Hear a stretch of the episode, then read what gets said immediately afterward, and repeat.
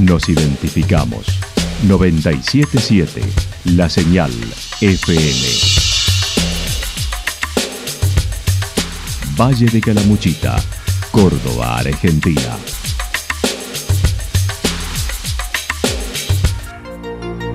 El más completo resumen de las noticias de la región, encontralos todos los días a las 12 y 30, a las 16 y a las 22 horas.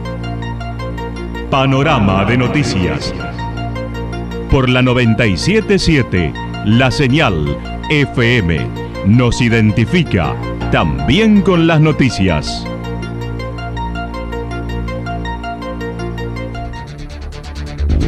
Municipalidad de Villa del Lique. Una forma de vivir. Gestión Ricardo Zurdo Escole.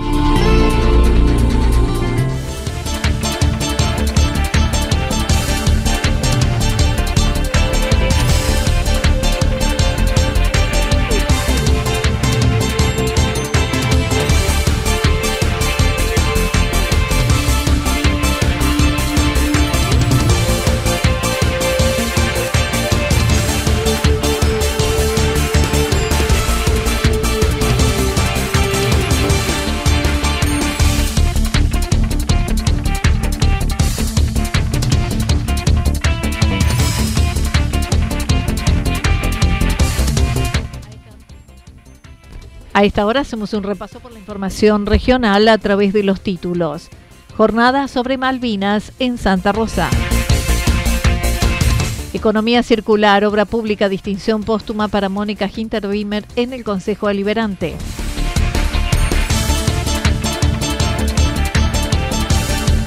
Sigue las acciones ambientales del Foro de los Ríos. La actualidad en síntesis. La actualidad en síntesis. Resumen de noticias regionales producida por la 977 La Señal FM. Nos identifica junto a la información.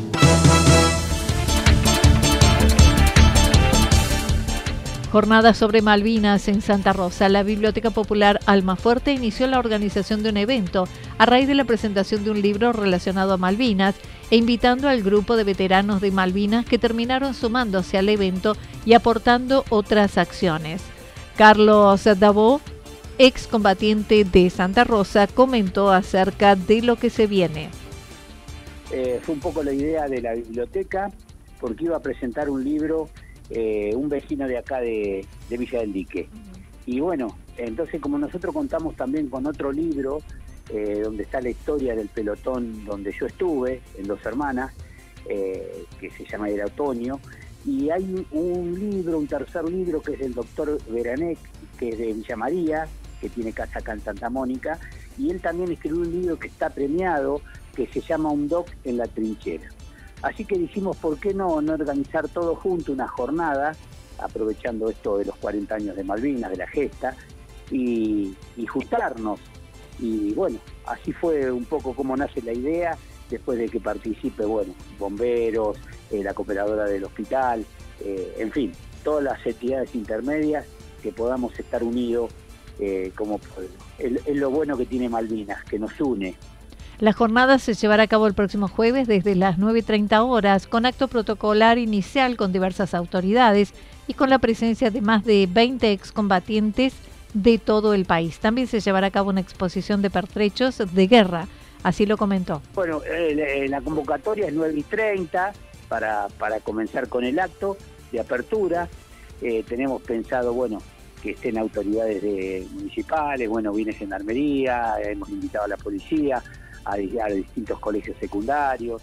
Eh, bueno, vienen más de, 20 veteranos de todo el país, de Mendoza, eh, soldados condecorados, sobrevivientes del crucero General Belgrano. Eh, hay una serie de, después va a haber una muestra itinerante de, más de mil artículos que han estado en Malvinas, municiones, ropa, revistas de la época, bueno, en fin, de todo, todo pertrechos de guerra. Eh, que también es muy interesante para que la gente pueda ver y preguntar y escuchar las historias contadas por los propios veteranos, que eso es lo más importante.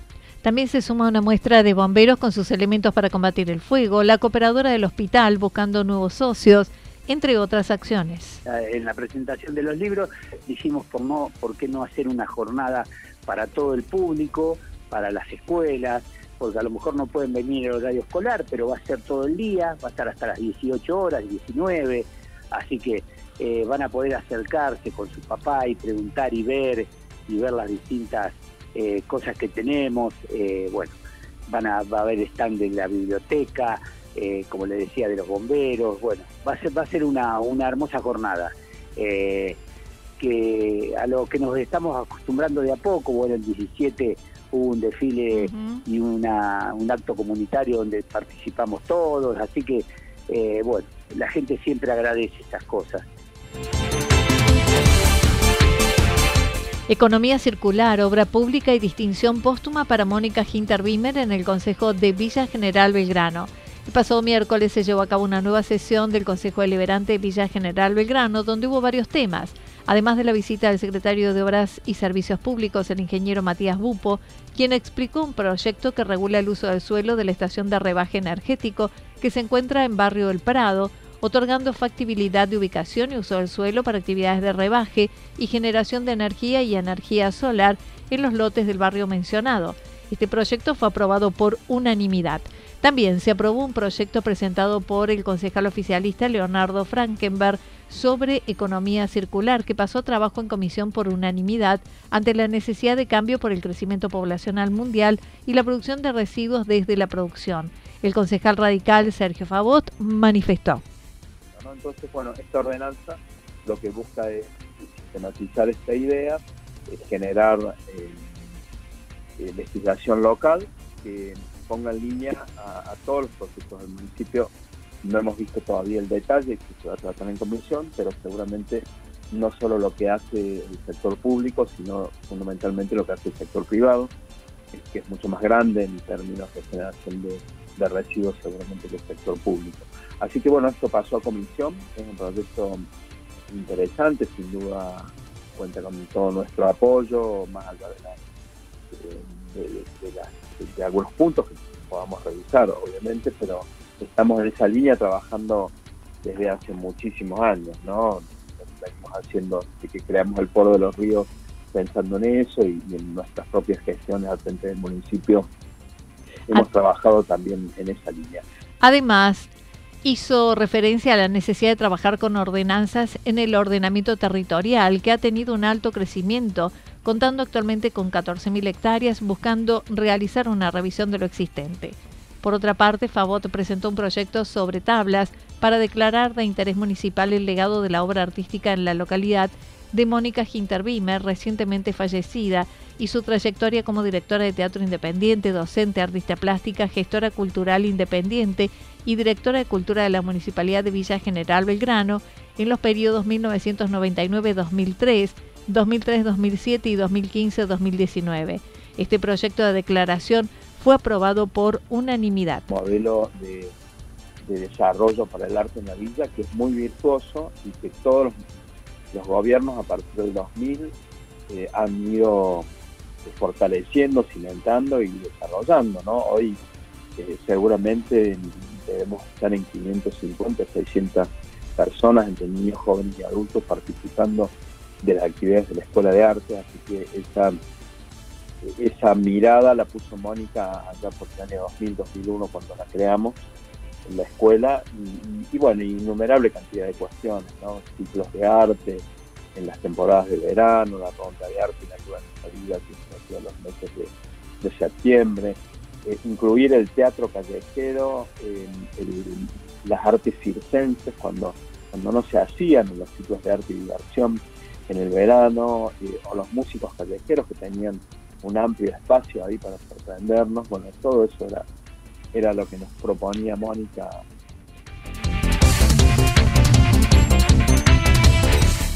Siguen las acciones ambientales de Foro de los Ríos. El Foro de los Ríos continúa desarrollando el ciclo de buenas prácticas ambientales con diversos actores y lugares, como la implantación de tabaquillos con alumnos de la Escuela de Cumbrecita, donde además se sumó la experiencia de sembradores de agua, contando su accionaria experiencia. Sergio Favot así lo comentó. Pero la segunda parte de estas charlas eran las buenas prácticas, es decir, lo que se está haciendo concretamente para avanzar en la resolución de esa problemática. Así que bueno, vimos a un vecino de ustedes ahí, a, Mariano Bearzotti, con Ana Lund Petersen, que pusieron la extraordinaria misión que están llevando adelante con sembradores de agua, eh, que es este grupo que está sembrando los tabaquillos en las tierras grandes de Calamuchita, ¿no? que es la zona del Tambaquí, arriba de los 1500, entre los 1500 y los 1800 metros de altura, poniendo tabaquillos ahí en los, lugares donde eh, es necesario volver a reforestar y a que se recree este bosque que fue talado como uso de combustible por toda la gente que vivió en el campo históricamente, ¿no? El, el tabaquillo es el único árbol grande que anda por esas alturas, así desde hace varios años, además, trabajan en la contaminación de los diques, como los molinos y embalse, en un trabajo que proponen con la Universidad Nacional de Córdoba mediante una mesa de coordinación. El más contaminado de la provincia es el San Roque, que ya lo sabemos desde hace mucho tiempo. Está en grado 5 de 5 de contaminación.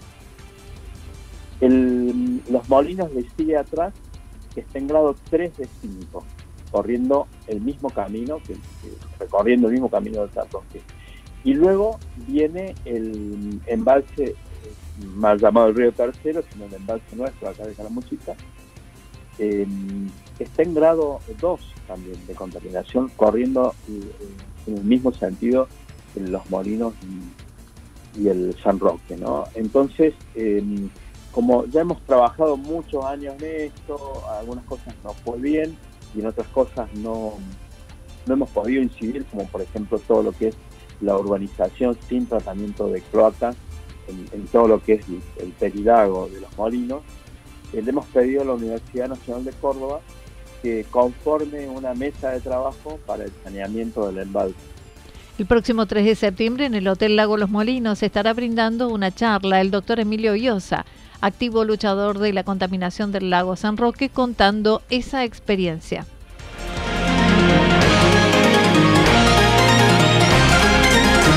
Toda la información regional actualizada día tras día. Usted puede repasarla durante toda la jornada en www.fm977.com.ar. La señal FM nos identifica también en Internet.